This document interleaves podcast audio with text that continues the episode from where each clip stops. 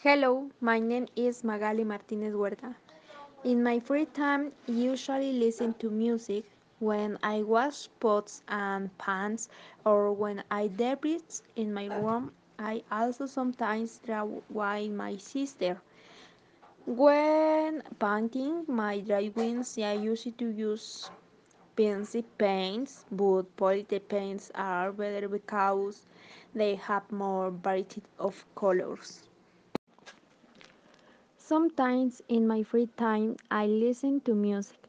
Dance songs are more listened to than trap songs. I have never listened to love songs with someone. I always listen to them alone. Usually my mom listens to songs by Jenni Rivera and Espinoza Paz, but I prefer to listen to songs by Kenia Os.